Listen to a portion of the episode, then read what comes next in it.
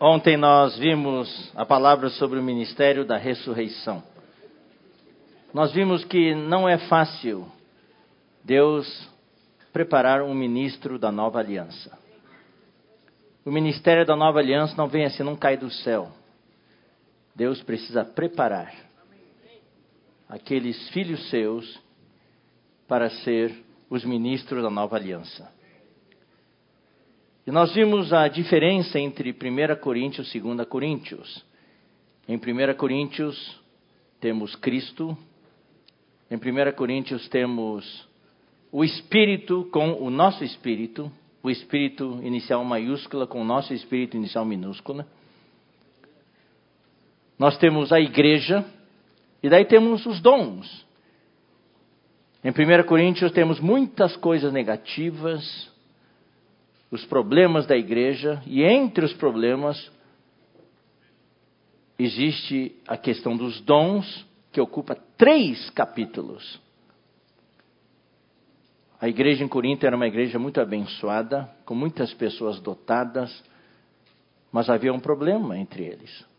Problema de relacionamento, problema de uh, discriminação racial, pano de fundo, a história, a cultura.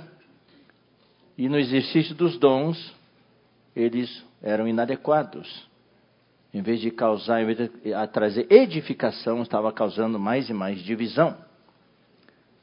Em 2 Coríntios, também temos Cristo. Cristo é revelado aqui de uma maneira muito forte. Também temos o Espírito, inicial maiúscula com o nosso espírito humano. Temos também a questão da igreja. Mas aqui em 2 Coríntios já não se menciona nenhum dom.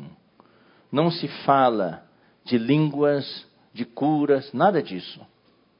E aqui também não são apresentados aqueles problemas que estavam presentes em 1 Coríntios. Aqui Paulo avança para o seu verdadeiro encargo, que é o ministério da nova aliança. E aqui ele fala da nossa identidade ministerial, fala da economia de Deus de uma maneira muito, muito clara. Ele fala principalmente da pessoa do ministro. E ele usa a sua pessoa como uh, exemplo. Inclusive, temos um livro que fala, 2 Coríntios, a autobiografia de uma pessoa no espírito. Eu falei ontem, gastei bastante tempo no início da reunião de ontem, explicando como Paulo aqui, ele se expõe aos coríntios e ele se expõe a nós, mostrando os conflitos que ele tinha no seu interior, mostrando a sua decepção em certas coisas. Ele precisava se vindicar em algumas coisas. Ele demonstrava temor em algumas coisas. E até, lemos ontem, ele ficou numa situação desesperadora e perdeu as esperanças. E toda vez que ele fazia pergunta a si mesmo, você perguntava a si, aos seus companheiros de viagem, o que, que vai acontecer conosco? Só vinha uma resposta: é morte é morte. Aqui não é só morte espiritual, era morte espiritual e também morte física, principalmente morte física. Mas daí, no versículo 9, ele falou: Contudo, já em nós mesmos temos, aqui fala sentença, a palavra grega é resposta de morte. Mil e uma indagações, todas as respostas eram, eram morte, morte, morte, morte. Mas daí isso trouxe um resultado. E é isso, irmãos, que nós precisamos aprender. É isso que eu preciso aprender. Para que não confiemos em nós, e sim no Deus que ressuscita os mortos. Se você quer ser um ministro da nova aliança, você precisa conhecer o Deus que ressuscita os mortos. Daí ele fala: o qual nos livrou e livrará e em quem temos esperado que ainda continuará a livrar-nos. Livrar-nos de quê? Não dos problemas, não das dificuldades, mas da morte, da situação de morte.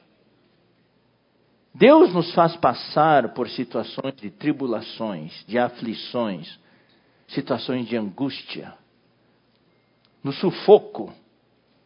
A palavra A palavra aqui, tribulação, significa sufoco, significa prensa. Você é colocado debaixo de uma prensa e pá, fica prensado.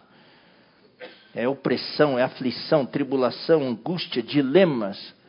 Não é essa coisa física, mas é aqui dentro, aquela pressão. Se você quer ser um servo de Deus, você precisa passar por tudo isso. Porque um ministro da nova aliança vai cuidar dos irmãos, cuidar das igrejas.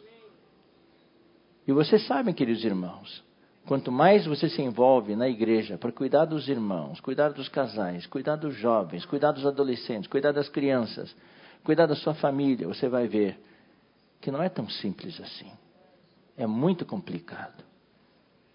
E as pessoas que entram na igreja hoje, irmãos, eu já falei para vocês do meu conceito anterior, até quando eu comecei a me reunir em Montemor, eu até orei ao Senhor, Senhor, envia uma pessoa normal para a igreja, por favor. eu já não aguento mais. Eu nem vou falar o que eu precisava fazer. Eu precisava, no meio da, da, da noite, ir para a rua procurar um irmão. Debaixo do viaduto, debaixo de uma ponte. Em Sumaré, quando morei em Sumaré, também cuidei de pessoas assim. Vinha um telefonema, tinha que sair caçando o irmão, debaixo dos viadutos, debaixo das pontes.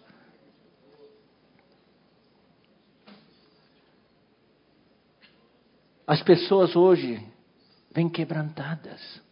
Eu vou ler para vocês os versículos, irmãos, que tem mudado o foco do ministério que Deus me deu. A maneira como eu cuido das pessoas mudou. Mudou. Lucas 7. Eu só vou ler, nem vou explicar, porque eu já falei muito sobre isso. Lucas 7, 21. Naquela mesma hora, curou Jesus muitos de moléstias, de flagelos e de espíritos malignos. Aqui está o resumo. Moléstias são as doenças físicas. Muita gente doente. Pessoas, as pessoas por quem nós oramos na rua, muitas vezes pedem oração. Meu filho está no hospital, minha esposa está com câncer, pedem curas físicas. Flagelos são aflições, são as doenças psicológicas, mentais, emocionais, depressão, síndrome do pânico, ansiedade, etc, etc. E de espíritos malignos, as doenças espirituais. Tem gente que tem vem vultos, tem visões, não consegue dormir, tem pesadelos. Então Jesus lhes respondeu: Ide anunciar a João o que vistes e ouvistes.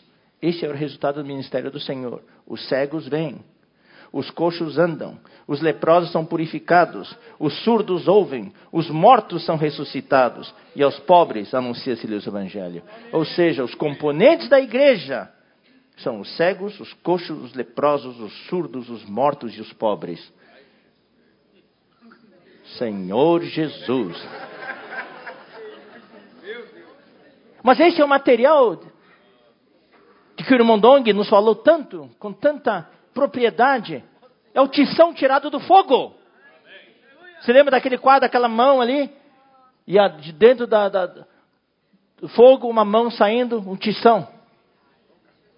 E Deus está transformando, irmãos queridos, transformando os cegos, os coxos, os leprosos, os surdos, os mortos e os pobres em uma obra-prima que é a igreja.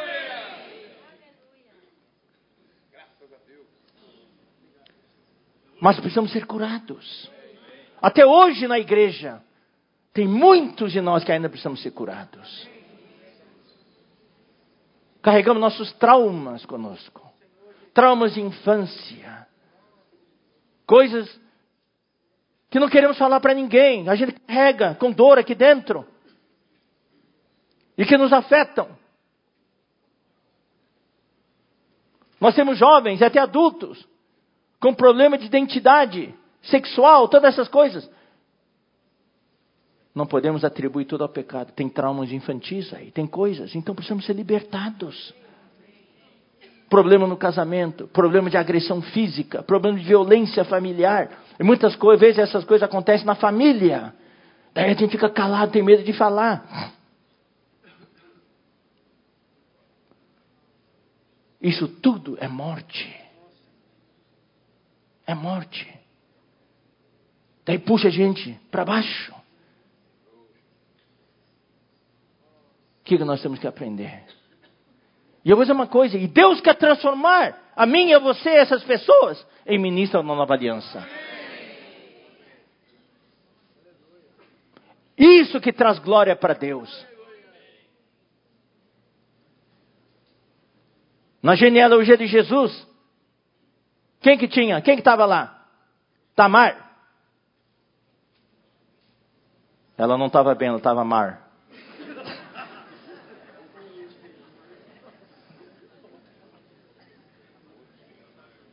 Deus a incluiu. Eu não vou entrar em detalhes, senão a costela vai queimar.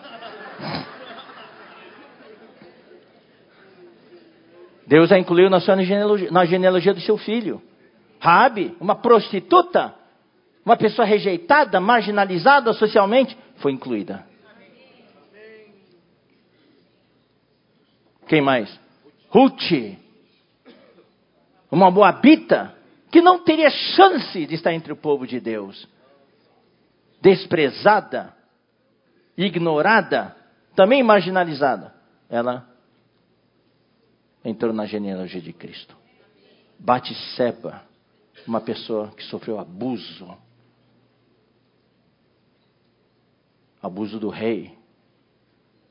Usou sua posição, seu poder para abusar dela e tudo. E ainda matou o marido dela. ela também foi incluída. O nosso Deus é um Deus de inclusão. Deus não exclui ninguém. Deus não olha o exterior. Queridos irmãos, queridas irmãs, talvez você esteja passando por situações de morte, desesperando até da própria vida. Essas palavras que Paulo falou não são só para ele. Ele estava numa situação, mas você pode pegar essa situação e aplicar na sua vida. Talvez você esteja em uma situação de desespero, perdeu as esperanças. Mas não perca as esperanças, querido irmãos. Aprenda a depender do Senhor. Paulo fala aqui para que confiemos não em nós, mas no Deus que ressuscita os mortos. Vai ser uma glória para Deus que nós saiamos da situação de morte em que estamos e Deus possa depois um dia nos mostrar, nos apresentar como ministro da nova aliança. Amém. Ainda vou ler para vocês Lucas 4. Essa dupla passagem para mim é muito importante. O Espírito do Senhor, versículo 18: O Espírito do Senhor está sobre mim, pelo que me ungiu para evangelizar quem? Os pobres. Enviou-me para proclamar libertação aos cativos e restauração de vista aos cegos para pôr em liberdade os oprimidos. Esses são os componentes da igreja hoje. E são irmãos que nós precisamos cuidar. Tem aqueles que estão recém-entrando, vêm nessas situações. Famílias desintegradas, pessoas abaladas emocionalmente, espiritualmente mortas, outras fisicamente mal, nós precisamos ser os ministros da nova aliança e trazer a ressurreição para essas pessoas. Mas, primeiramente, você e eu precisamos ter experimentado essa ressurreição.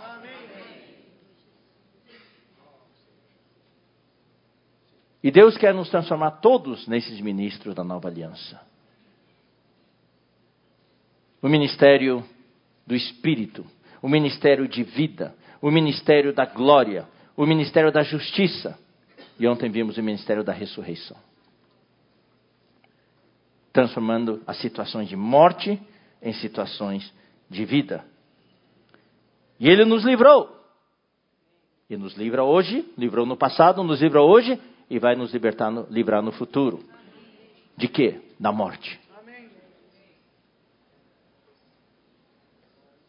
Ele não nos livra quando fala livre, ele não nos isenta de passar pelas tribulações, pelas aflições, mas ele nos livra da morte.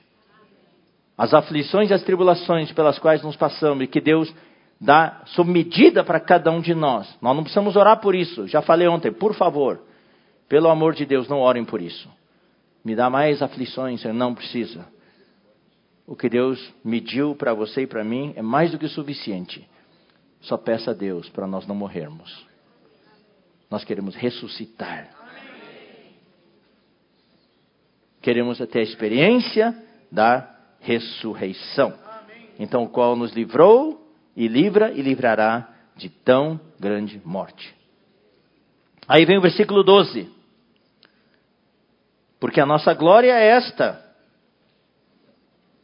o testemunho da nossa consciência. Por isso que eu coloquei aqui no título de hoje a conduta. Eu, ontem eu decidi os títulos, né? Eu queria até falar a humanidade do ministro da Nova Aliança, porque aqui ele expõe a sua vulnerabilidade, os seus sentimentos, os seus conflitos, mostrando que ele era um ser humano, mas era um ser humano com uma característica muito, muito, muito especial. Característica essa que você e eu precisamos aprender, que é viver no espírito. Essa é a diferença, grande diferença. Hoje, a sociedade, as, a tendência mundial, o estilo de vida nos leva a viver cada vez mais na mente, ser autossuficientes, se virar. Mas na cultura de Deus é viver segundo o Espírito. É viver no Espírito. Queridos líderes das igrejas, exercitem mais o seu espírito. Conduzam as igrejas no espírito. Você quer ter uma igreja saudável? Leve os irmãos a viver no espírito. Ajudem os irmãos a exercitar o seu espírito.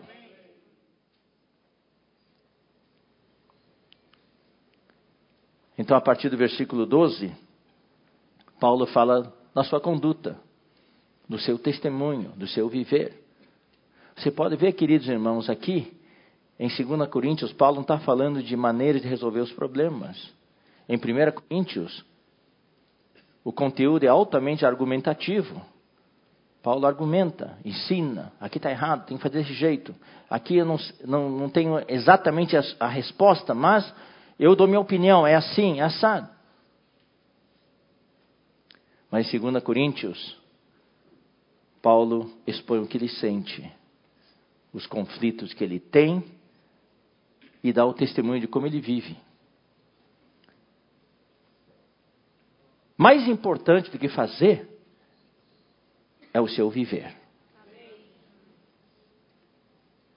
A sua obra tem que ter a sustentação da sua vida, do seu viver. Senão a obra é vazia. A obra é algo exterior, mas tem que ter o conteúdo e a sustentação de algo interior. Como ontem eu falei, as experiências das riquezas de Cristo é o conteúdo principal do ministério da nova aliança, mas tem que ter a sustentação, o invólucro do que? dos sofrimentos de Cristo. Que mais? Que mais que eu falei? Das pressões que nos consomem. E que mais? Da obra aniquiladora da cruz. Matando quem eu sou, matando o meu ego, matando a minha vida da alma. Aí sim as riquezas sondáveis de Cristo. A experiência da riqueza de Cristo permanecem, são permanentes, têm raízes. Porque eu, eu vou dizer para vocês, queridos irmãos, eu sei, porque eu contato os irmãos, a gente viaja, a gente eh, serve juntos, a gente. Às vezes tem irmãos que só conseguem desfrutar o Senhor quando está tudo bem. Na primeira tribulação que entra, já perdeu todo o desfrute. Ou seja, o desfrute, a experiência da riqueza de Cristo não tem sustentação. É algo temporário. O verdadeiro desfrute de Cristo, a verdadeira experiência de Cristo, é aquela que passa por todas as provas.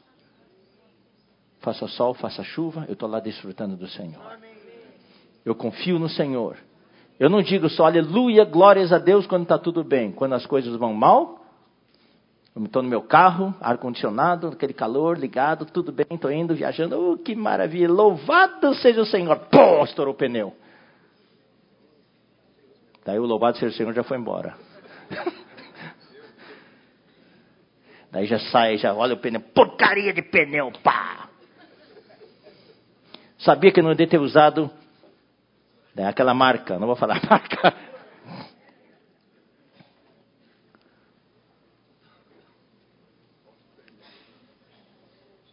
Estamos na reta final.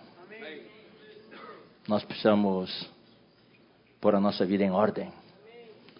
Precisamos ter o testemunho.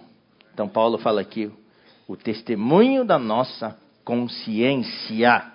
Então, vamos ler alguns versículos. Vamos ler Romanos 9, 1.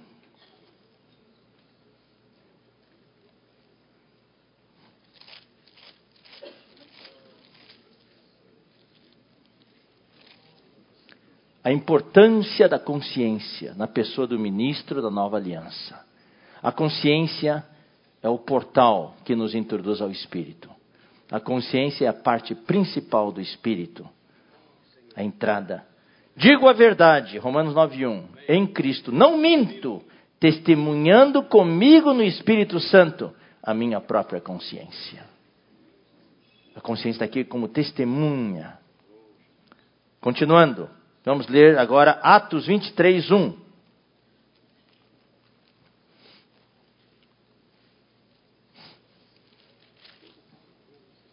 Fitando Paulo os olhos no sinédrio.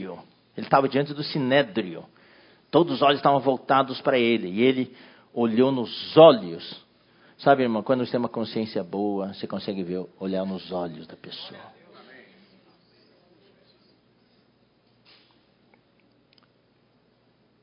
Fitando Paulo os olhos no sinédrio, disse: Varões, irmãos, eu tenho andado diante de Deus com toda a boa consciência até o dia de hoje. Graças ao Senhor, nós temos o sangue precioso de Cristo. Quando ofendemos a Deus, ofendemos nossa consciência, nós podemos aplicar o sangue do Senhor Jesus. O sangue precioso de Cristo. E Ele nos perdoa os pecados e nos purifica de toda injustiça. É importante manter uma consciência boa diante de Deus. Atos 24, 16. Por isso também me esforço por ter sempre consciência pura diante de Deus. Ah, não é só Deus, e dos homens também. E dos homens também. Por isso, irmãos, que eu falei, precisamos pôr a nossa vida em ordem. Se você quer ser um ministro da nova aliança, você precisa resolver suas pendências. Eu não culpo você. Talvez você esteja endividado com alguns irmãos. Você tem que pedir para Deus fazer um milagre. Você pagar essas dívidas, porque sua consciência não é boa diante dos irmãos a quem você prometeu pagar uma dívida já faz três anos e até agora não pagou. Você deve se sentir condenado. Eu não condeno você, nem Deus condena você, mas fala, ora a Deus para resolver essa pendência, porque nós precisamos ter uma consciência pura diante de Deus e dos homens. Se você ofendeu alguém, vamos pedir perdão. São pequenas pendências aqui, uma aqui, outra ali, somados juntos. E Jesus falou que nós não vamos sair dali se um dia, quando vier o reino, tiver pendências, nós não vamos entrar no reino. E a Bíblia fala claramente: dali não sairás enquanto não pagares o último centavo. Essa é uma palavra dura de digerir, irmãos não é dar tapinha nas costas, essa é uma palavra de justiça. Isso é o evangelho do reino. Aqui não é questão de graça, aqui estamos falando do que lemos ontem, Paulo conjurando a Timóteo: conjuro-te perante Deus que há de julgar vivos e mortos. Vamos ler também mais um versículo sobre a consciência. Vamos ler 2 Timóteo 1, 3.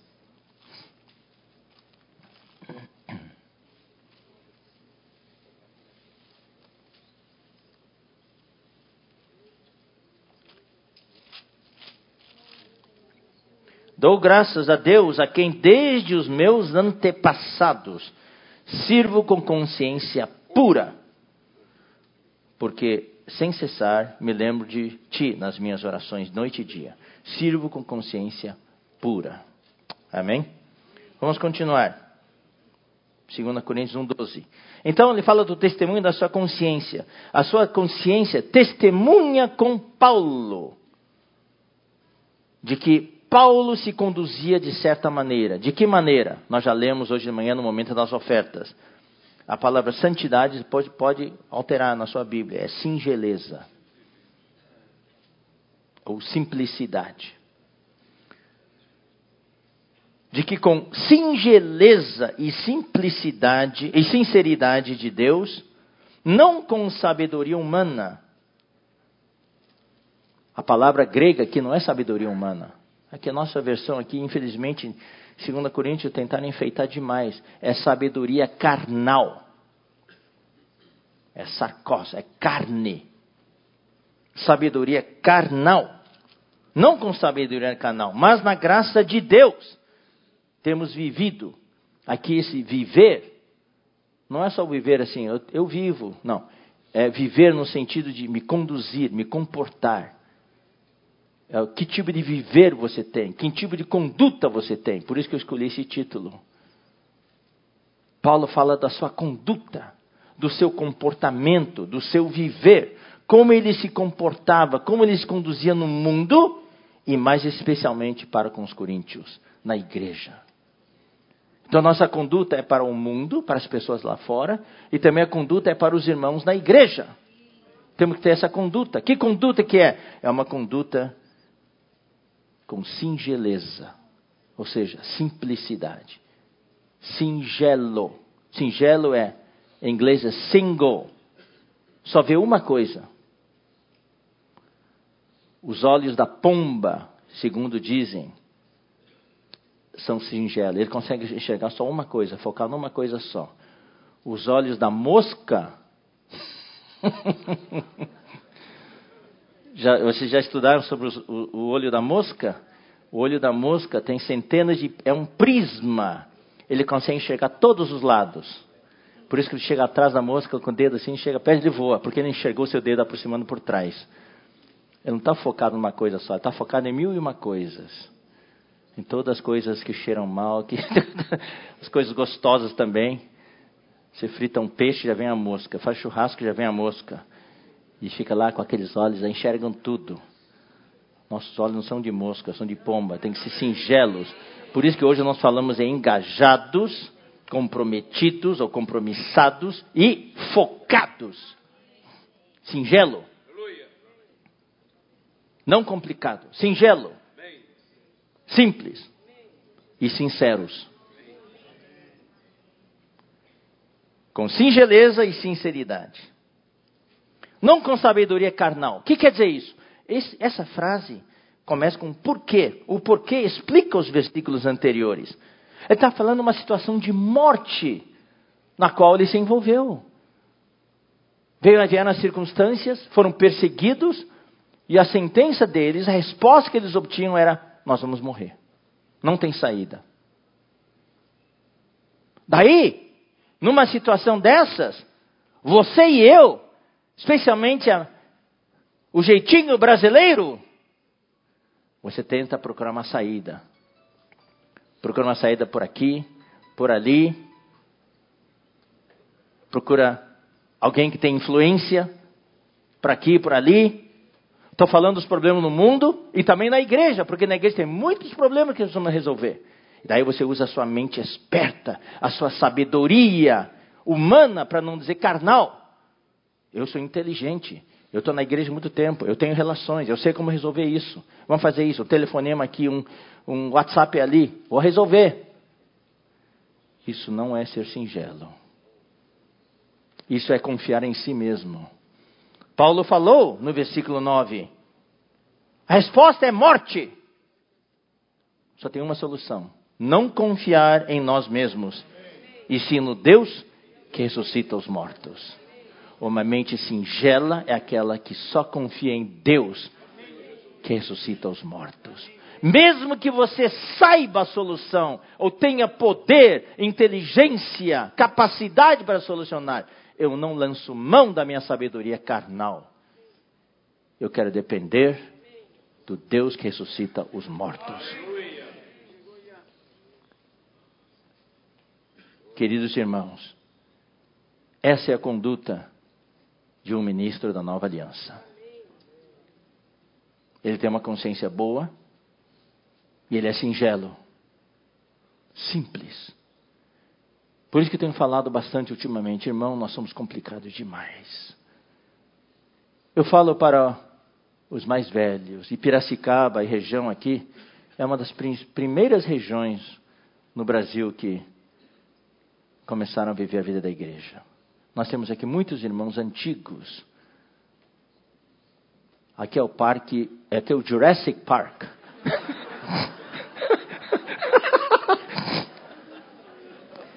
Vou convidar o diretor, como é que é o nome dele? Steven Spielberg, para vir aqui filmar.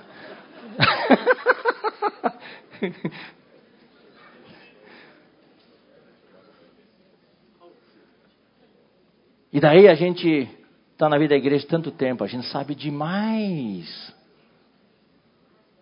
Sabe demais da palavra. Ouviu já milhares, literalmente, irmãos, milhares de mensagens Participamos de tantos treinamentos, estudos vida. Lemos todos os livros de Watchman Nee, do irmão Lee. Participamos da conferência do irmão Dong. Nós sabemos tudo. Temos a resposta para todas as perguntas. E daí tudo isso leva a gente a ser o quê? Ser bem complicado. A gente está bem complicado, irmão. Essa mente fica lá, ó, tic, tic, tic, rodando lá, para cá e para lá, para cá e para lá. É um labirinto aqui dentro. Fechou aqui, já sai por ali, fechou aqui, vai por aqui. Nossa sabedoria humana, sabedoria carnal, tentando usar a nossa bagagem, a nossa história, nosso legado para resolver os problemas. Por isso que eu falei, eu quero voltar a ser simples. Eu quero voltar a ser simples, ser obediente ao Senhor e ajudar os irmãos todos a ser simples. Como é maravilhoso ser simples. Sim, Senhor. Amém. Amém, Senhor. Sim, sim e amém.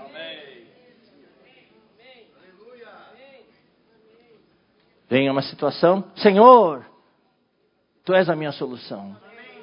Não começar a me dar voltinha na cabeça tentando solucionar. Eu confio em Ti, Senhor. Apesar de eu poder, eu não lanço mão dos meus recursos o meu recurso é o Deus da ressurreição. Então, com singeleza e simplicidade e sinceridade, não com sabedoria carnal, mas na graça de Deus. Quando a gente depende do Senhor, quando a gente confia no Senhor, nós desfrutamos a graça de Deus.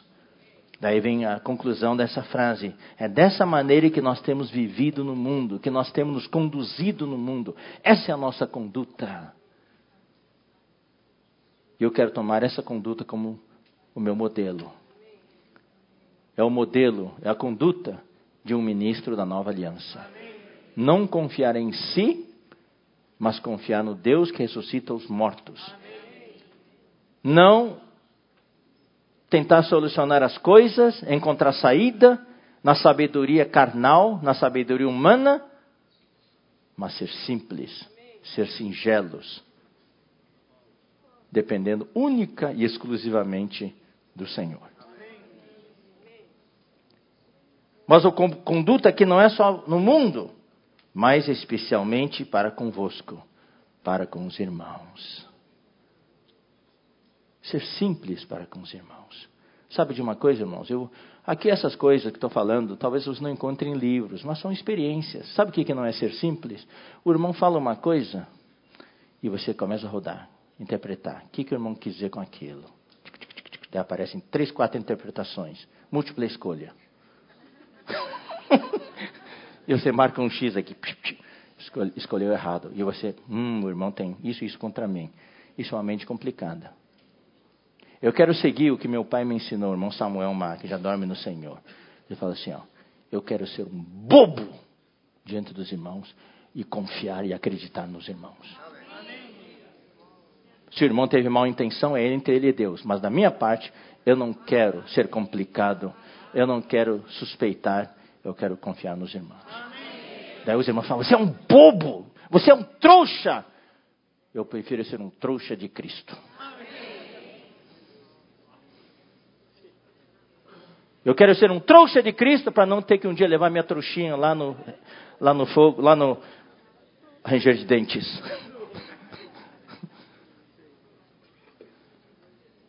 Ser simples. Também para com os irmãos. Servir com os irmãos requer que nós sejamos simples. Por que tem tanto problema na igreja hoje, nas lideranças, na coordenação dos serviços? Porque nós deixamos de ser singelos. Quem que nos colocou no serviço, irmãos? Hã? Quem que nos colocou no serviço?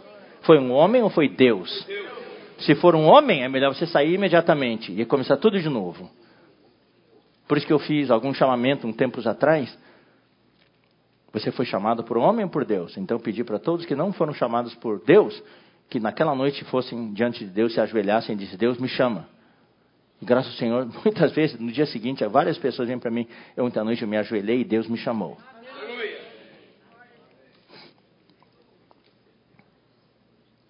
No serviço, coordenação, muitos problemas. Daí já começa a mexer na nossa cabeça. Vamos solucionar, solucionar, deixa eu solucionar daquele jeito. Eu quero voltar a ser simples. Sabe, irmãos, eu quero aprender com o irmão Dong. O irmão Dong, no meio de toda a complexidade da obra, ele sempre dormia bem. Ele fechava o olho e em cinco minutos estava roncando já. É verdade. No meio de todos os problemas, nós todos aflitos. Irmão Dongo, como é que vai ser? E ele, tudo bem, tudo bem. né, Mauri? A gente conheceu o irmão Dong. Hein, Hamilton, César? Lembra? Eu desesperado. Ataques contra o Dong na internet, tudo. E eu Adoro uma briguinha. Adorava, tá? Perdão. Tem irmãos que falaram que, que devia ter sido um advogado. Teria ganho muitas causas.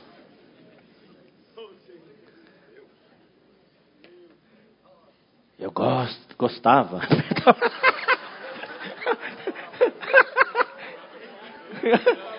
Estou mostrando a minha vulnerabilidade também. Gostava de argumentar. Né, Barbosa? Eu gostava de argumentar, né? Ele falou, cuidado com a recaída. o que, que você quis dizer com isso? Quatro opções, deixa eu escolher aqui. Não, eu quero ser simples. Sim, eu quero tomar cuidado com a recaída. Isso, pronto, acabou. Ah, estou bem agora. no meio dos serviços, preocupações, isso e aquilo. Irmãos, Deus nos chamou para servir. O serviço é de Deus, é do interesse de Deus que o serviço vá bem, que o ministério que Deus nos chamou para nos envolver com Ele vá bem. Então vou descansar no Senhor, eu vou depender do Senhor, confiar no Senhor. Tem talvez uma situação meio de morte no serviço, mas Deus vai trazer a ressurreição. Eu quero viver no Espírito, coordenar bem com os irmãos, com as irmãs, trabalhar juntos. E eu quero ser simples. O que acontece é que todo mundo é complicado, por isso que os problemas vêm. Mas quando todos somos simples, os problemas também são simplificados. Quando eu estudava matemática, eu adorava simplificar frações. Aquelas frações complicadas, vai simplificando. Denominador comum. Lembra do denominador comum? Hã? daí simplificando, simplificando, simplificando, daí fica uma fração bem simples. Vamos simplificar as nossas frações, irmãos. Vamos simplificar. Ser singelos. Isso é uma benção, irmãos, na igreja. Isso vai levar a igreja para frente. Louvado seja o Senhor. Mas precisamos continuar. Versículo 13: Porque nenhuma outra coisa vos escrevemos, além da que ledes e bem compreendeis, e espero que o compreendereis de todo. Como também já em parte nos compreendestes de que somos a vossa glória, como igualmente sois a nossa no dia de Jesus nosso Senhor. Então, os apóstolos tinham a igreja como a glória deles e vice-versa. Daí, versículo 15: Com esta confiança, confiança de que ele era uma pessoa singela, simples. Estava dizendo, Coríntios, eu não sou complicado como vocês são. Procurem me entender, eu sou uma pessoa simples, singela. Vocês estão falando um monte de coisa de mim que não existe. Vocês estão complicando as coisas. Eu aprendi a depender, confiar no Senhor que ressuscita os mortos. Então, o que aconteceu? Eu resolvi primeiro ir encontrar-me convosco. Eu disse, sim, eu tomei essa decisão. E até vós, até vocês, para que vocês tivessem aqui um segundo benefício, uma segunda graça, ou uma graça dupla. O que eu ia fazer?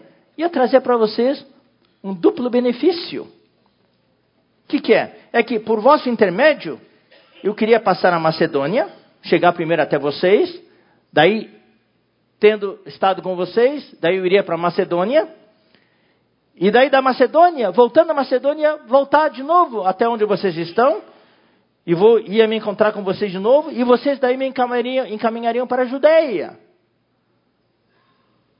É como, se dando um exemplo assim, eu vou viajar lá para a Colina. Falei assim, ó, vou passar para a Colina, daí eu falo para a igreja de Piracicaba, eu, eu, vou, eu vou pousar aí. Ah, a gente pode convocar uma reunião? Pode. Daí pá, vou para a Colina, passo aqui, daí, estou voltando, vou passar para Piracicaba de novo, vou pousar aí. A gente pode ter outra reunião, então uma dupla Benção. Espero que seja uma dupla benção, né?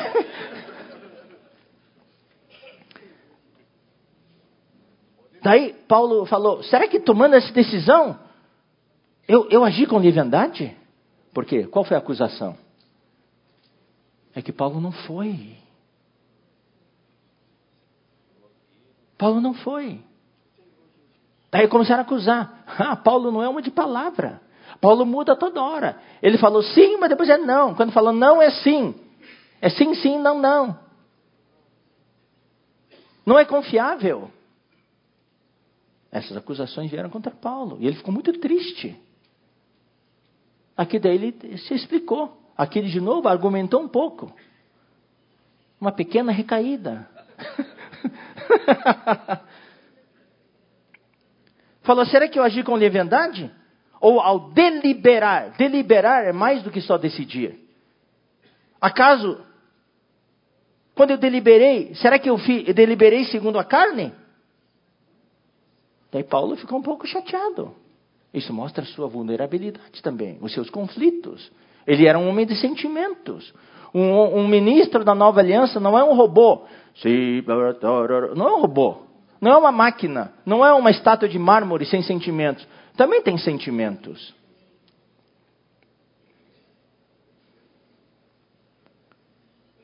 Será que eu agi segundo a carne? E vocês estão dizendo que há em mim o sim e o não simultaneamente? Que eu não sou homem de palavra? Falo sim e falo não. Falo não e falo sim. Será que é assim? Daí Paulo usa essa oportunidade para apresentar quem Deus é. Antes, como Deus é fiel Deus, quando fala, Ele cumpre. A nossa palavra para com vocês não é sim e não.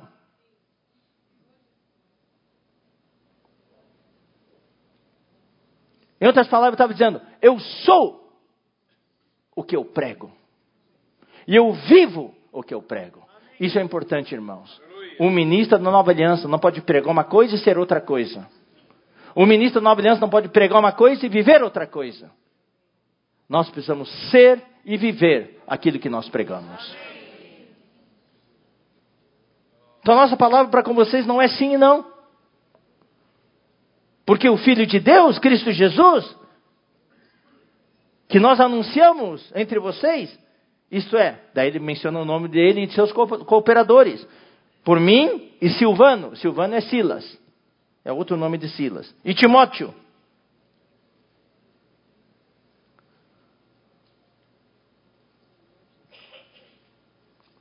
É que nem o Adilson.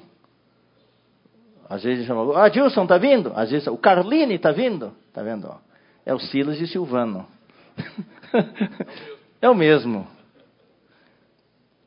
Assim como, porque o Filho de Deus, Cristo Jesus, que foi pregado, anunciado entre vocês por nosso intermédio, por mim, Silvano e Timóteo, não foi sim e não, mas sempre nele houve o sim. Daí ele apresentou e levou Jesus Cristo. Em outras palavras, ele está dizendo: nós cooperadores somos um com Cristo. Coríntios, queremos que vocês saibam, aqui está de novo, irmãos, nesses versículos temos aqui pequenas janelas por onde nós podemos ver a conduta dos ministros da nova aliança, dos apóstolos, que é nós, eles são um com o Espírito, um com Cristo. Assim como em Cristo sempre houve o sim, não é sim, não, sim, não, não, sim, mas sempre houve o sim, nós também. Porque quantas são as promessas de Deus? Quantas promessas Deus tem? Um monte. Tantas tem em Cristo o sim. Cristo é o cumprimento de todas as promessas que Deus fez. Então aqui outra outro item que eu quero encorajar todos vocês, conheçam as promessas de Deus. Leiam a Bíblia. Tomem posse das promessas. E todas as promessas das quais vocês tomam posse, essas promessas vão se cumprir em vocês. Por que, que não se cumpre? Porque não cremos. Por que, que não se cumpre? Porque não tomamos posse. Se você tomar posse, Cristo vai dizer sim e vai se cumprir em você. Porquanto também por ele é o amém para a glória de Deus por nosso intermédio. Nosso intermédio é quem? É Paulo, seus cooperadores e os coríntios. Ou seja, tem as promessas de Deus, nós tomamos posse e Cristo fala sim. E nós dizemos amém. Está vendo o ciclo? Deus promete, Cristo confirma com sim e nós reconfirmamos com o amém. Quando você fala amém, você tomou posse. Por isso que essa sim e amém é muito importante. Eu vou ler de novo. Por, por quê? Quantas são as promessas de Deus, tantas tem nele o sim. Porquanto também por ele, por Cristo, é o amém. E esse amém é para a glória de Deus, porque nós recebemos benefício por nosso intermédio. Ou seja, o amém sai de nós. Sai de Paulo, seus companheiros e dos coríntios. Louvado seja o Senhor. Então, esse é o, esse trecho. Paulo não era um homem de duas palavras. Ele era um homem que seguia o Espírito. Ele decidiu ir. Mas o Espírito mudou a agenda dele. Então ele seguiu o Espírito. Vocês se lembram, queridos irmãos?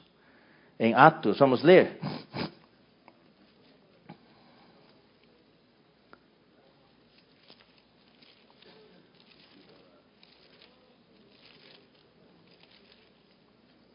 Atos capítulo 16,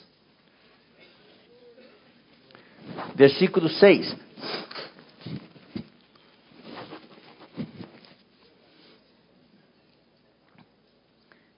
E percorrendo a região frígio-gálata, tendo sido impedidos pelo Espírito Santo de pregar a palavra na Ásia. Você acredita que esse versículo existe na Bíblia? o Espírito Santo proibiu Paulo de pregar a palavra. Ele tinha uma agenda. Deve ter, inclusive, não sei se ele avisou os irmãos da região: estou indo aí, vamos pregar a palavra. Depois ele não apareceu. Por quê? Porque quem faz a agenda é o Espírito Santo. Eu tenho essa experiência. Muitas vezes eu preparo uma mensagem, inclusive preparo até o esboço chega lá, abre a boca, não fala nada que eu preparei. Por exemplo, hoje eu não preparei esboço nenhum. Porque é difícil preparar um esboço para essa palavra. Então estou confiando totalmente no Senhor e na oração de vocês.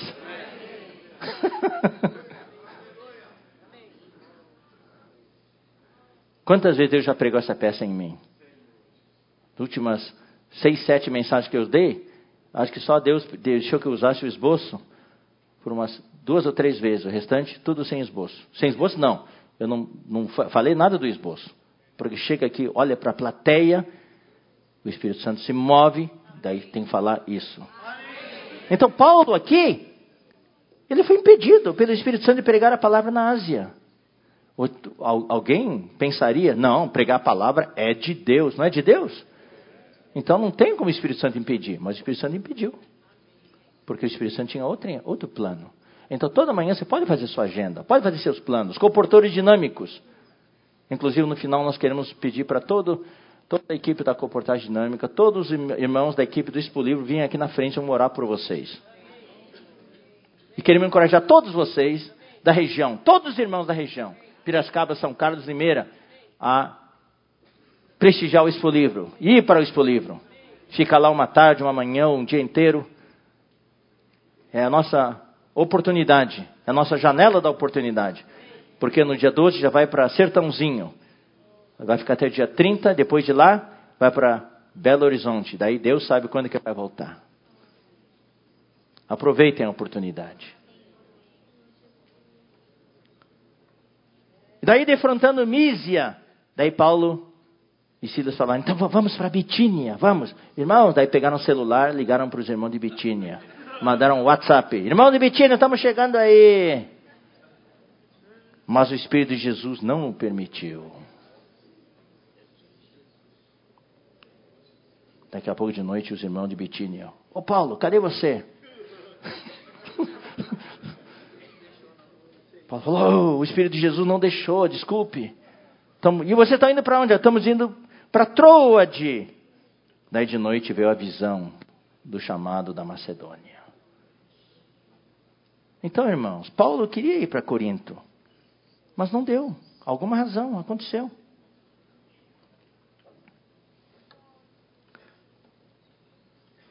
Uma coisa tão simples. Os coríntios, com a mente complicada deles, já começaram a suspeitar, começaram a acusar. Está vendo, irmãos? O que, que uma mente complicada faz? Até questionaram o apóstolo, dizendo que ele era homem de duas palavras, não cumpria o que ele falava. Uma coisa simples, como ir visitá-los. Aqui não era uma coisa crucial, vital, como a situação de morte em que Paulo encontrou na Ásia, que eles iriam morrer. Aqui era uma coisa simples, uma agenda, uma visita agendada. Mas a mente complicada deles complicou tudo. E Paulo estava ensinando eles: vamos ser simples.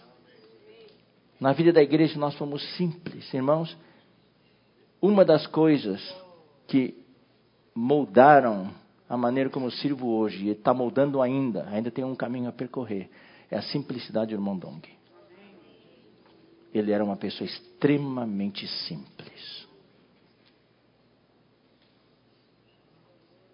Eu, como cientista, engenheiro cientista, minha mente é multidimensional. Eu não estou satisfeito com o espaço cartesiano que o irmão Pedro Dong fala. Três dimensões, comprimento, largura e profundidade. Eu quero todas as onze dimensões que tem no universo hoje. Sabia que o universo tem onze dimensões? Nós temos acesso a três dimensões mais o tempo, que é a quarta dimensão, sobre a qual nós não temos acesso.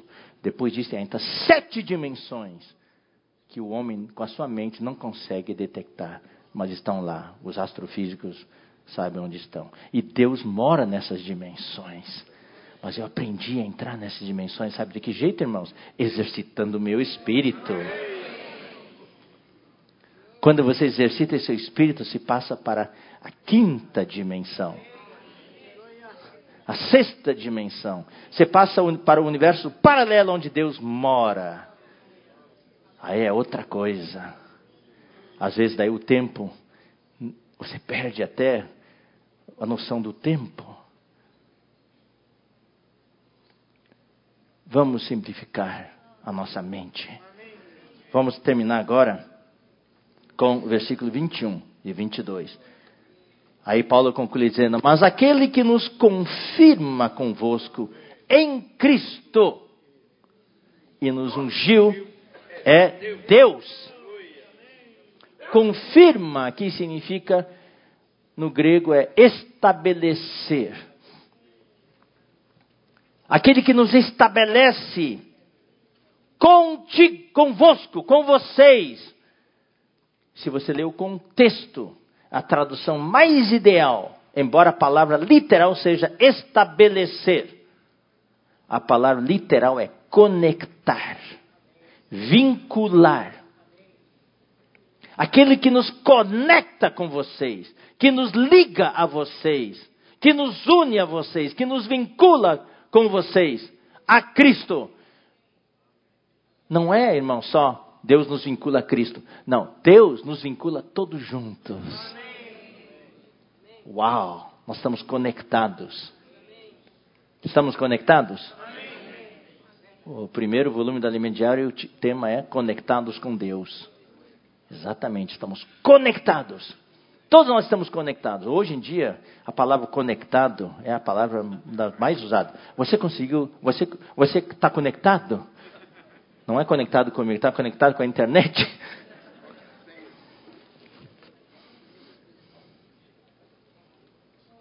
É importante nós estarmos conectados. Hoje de manhã, na mesa do Senhor, o pão que participamos, de que participamos, é a comunhão do corpo de Cristo. Essa comunhão é a conexão. Estamos todos conectados. Então, aquele que nos conecta com vocês a Cristo. Aqui não é em só, é a. Nós estamos conectados, Deus nos conecta todos juntos e Deus conecta, nos conecta a Cristo. Ou seja, Cristo e nós estamos todos conectados. E nos ungiu. Quem que fez isso? É Deus. Então, quando lê a Bíblia, irmãos, tem que ler o tempo verbal também. Então você precisa parar um pouco para ruminar. Aquele que nos conecta convosco está no presente do indicativo. E nos ungiu está no pretérito perfeito.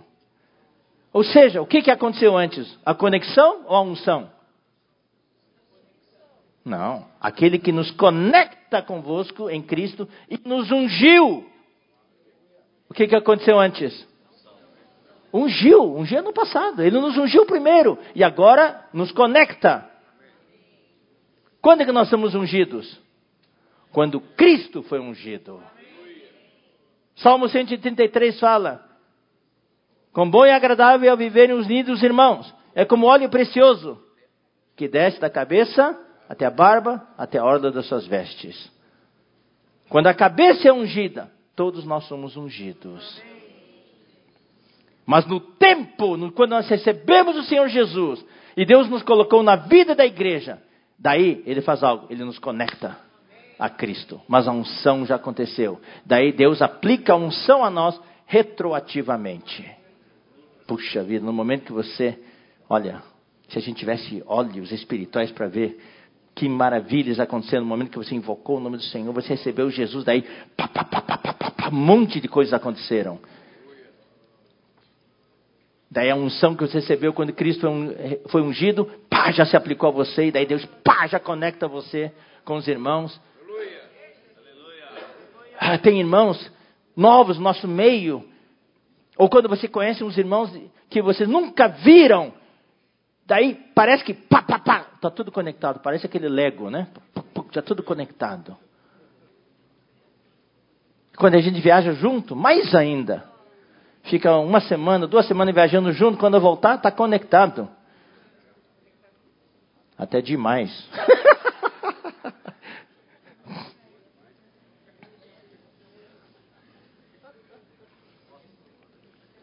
Ele nos ungiu e nos conectou. Louvado seja o Senhor. Mas não só isso, que também nos selou. Ele nos selou. O trabalho do Espírito Santo é nos selar. A unção é a primeira demão. O selo é a segunda, terceira, quarta, quinta demão. A unção é a essência. O selar é a expressão. Quando você entrou na igreja, você tinha um jeito, Deus foi mudando você. Você foi ungido. Você recebeu a essência de vida, a essência do Espírito, o Espírito é essencial. Mas daí, vivendo na vida da igreja, Deus vai selando você. Deus vai selando você. E a sua expressão muda. Aqui no Jurassic Park, nós recebemos centenas de demãos. Quanto mais tempo nós recebemos essa pintura do selo do Espírito, mais nós nos parecemos com o Filho de Deus. Não só isso, e nos deu o penhor do Espírito, onde? Em nosso coração. O que, que é o penhor? O penhor é a garantia.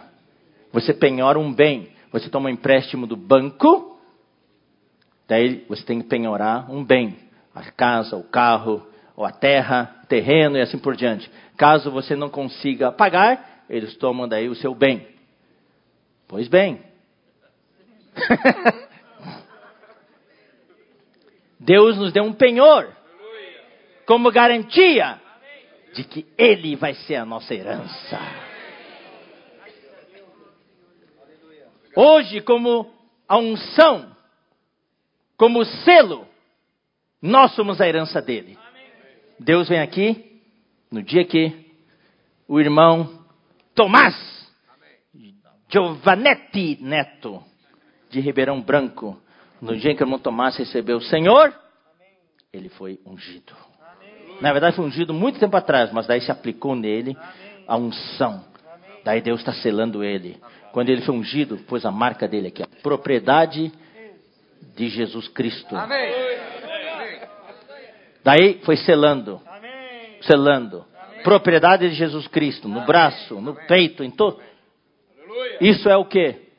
São nossas vestes brancas de que o irmão Dong nos ensinou tantas vezes.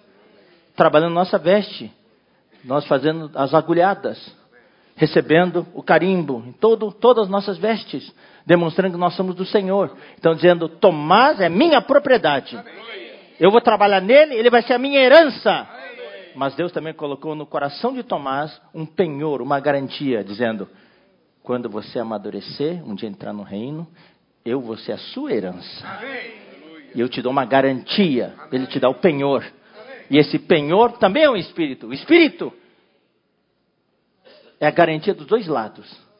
O espírito entrou em nós para nos selar, para mostrar para Deus, para todo o universo, para Satanás, que nós somos propriedade do Senhor.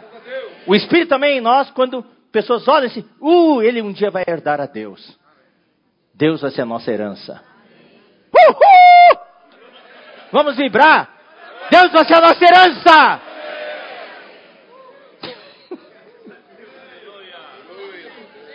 Deus te dá uma garantia. Se por acaso acontecer, Deus não chamar o seu nome, daí você pode vir aqui. Deus, aqui ó, garantia aqui ó. Estou cobrando. Você me garantiu, está aqui o penhor. Deus falou, uh, é mesmo aqui ó, rasurou aqui, rasurou. Vou corrigir aqui. Louvado seja o Senhor.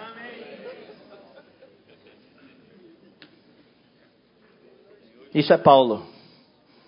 Paulo aproveitou a experiência pessoal dele, de sofrimentos, de acusações, para mostrar quem que ele era. Ele aqui não repreendeu, ele era uma pessoa com uma emoção bem equilibrada. O que ele queria era ganhar o coração dos coríntios. Ele queria consolá-los, encorajá-los. Ele aproveitou também para mostrar quem ele era. E isso nos ajuda, porque porque Deus quer fazer de nós os ministros da nova aliança. E aqui nós temos um modelo a seguir. Nós precisamos ser uma pessoa que viva no Espírito. Nós vamos encontrar muitas e muitas situações de tribulação. Ele é o nosso encorajamento. Muitas vezes vão ter até situações de morte, sem saída. Precisamos confiar não em nós mesmos, não na nossa mente carnal, de que a gente acha que talvez encontre uma solução, mas eu quero ser simples, singelo e confiar no Deus que ressuscita os mortos. Afinal, esse ministério é o ministério da ressurreição também. Louvado seja o Senhor. E Paulo fala: Eu tenho meus planos, mas às vezes, por não cumprir os planos, não quer dizer que eu sou homem de duas palavras. Eu vivo no Espírito. Eu vivo no Espírito. Eu vivo baseado nas promessas de Deus. Tudo que Deus prometeu em Cristo é sempre o sim. E nós estamos unidos a Cristo. Em nós sempre vai haver o sim. Mas às vezes não dá para cumprir, é porque somos um com o Espírito. Não é porque somos homens de duas palavras. Não estamos aqui deliberando, tomando decisões na carne. E afinal, daí no final ele fala: aquele que nos confirma convosco em Cristo, aquele que nos vincula, ou seja, nós somos vinculados entre nós. Espero que todos nós possamos entender isso, irmãos. Há um vínculo de vida entre nós. E eu quero dizer, entre todos os grupos cristãos, usando esse termo assim, igreja evangélica, eu não, eu não conheço nenhuma igreja evangélica, nenhuma comunidade onde o espírito de irmandade é tão forte como a nossa. Por quê? Porque nós temos aqui um vínculo de verdade. O vínculo é do espírito. Nós estamos vinculados entre nós e Deus nos vinculou a Cristo e nos ungiu e nos selou e está selando ainda. A unção uma vez por todas. O selar é contínuo. E nós recebemos um penhor. Irmãos, guardem esse penhor. A garantia de que estamos sendo transformados para ser propriedade de Deus. Somos já propriedade de Deus. Um dia Ele vai nos herdar na glória mas também um dia, com esse penhor, nós temos a garantia de que Deus vai ser a nossa herança.